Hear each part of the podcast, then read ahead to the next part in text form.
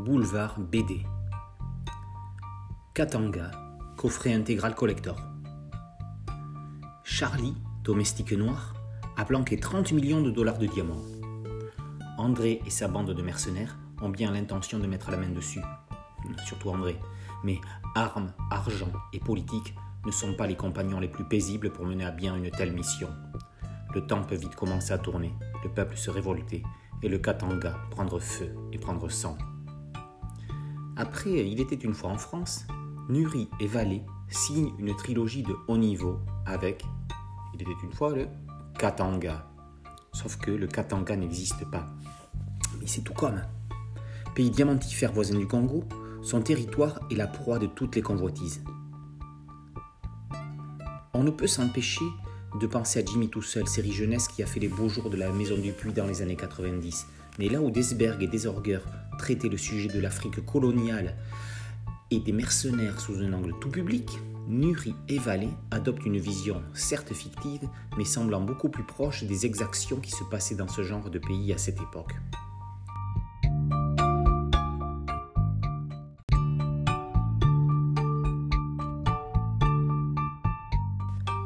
Katanga emmène le lecteur aux confins de la cruauté humaine. Dans cette série, il n'y a pas un personnage pour attraper l'autre. C'est un véritable ramassis de pourriture, un aéropage de corrompus qui se côtoient dans la France-Afrique des années 60. Dans Katanga, on empoisonne, on tue, on baise, on égorge sans vergogne et sans scrupule. Il y a du Tarantino dans le scénario de Nuri. La violence est si présente qu'elle en devient presque naturelle.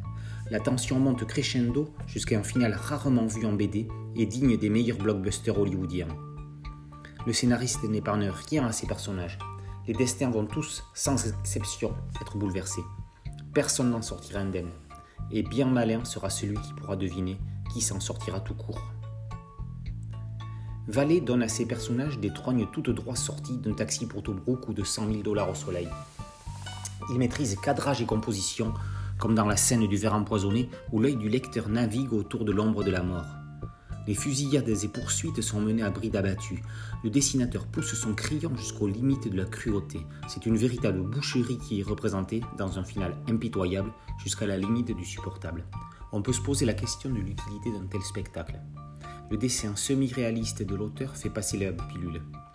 On imagine ainsi la violence de ce morceau d'histoire dramatique de l'Afrique, ici romancé, mais ô combien proche de ce qui a dû réellement se passer dans certains coins du continent au crépuscule de la colonisation.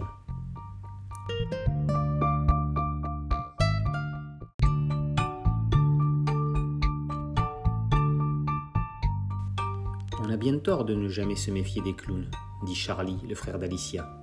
Au Katanga, on ne peut faire confiance à personne. Personne l'histoire de l'Afrique, à quoi ça tient. Série que n'aurait certainement pas renié Bob Denard, un des derniers mercenaires de la République, décédé en 2007, Katanga est mené avec force et lyrisme.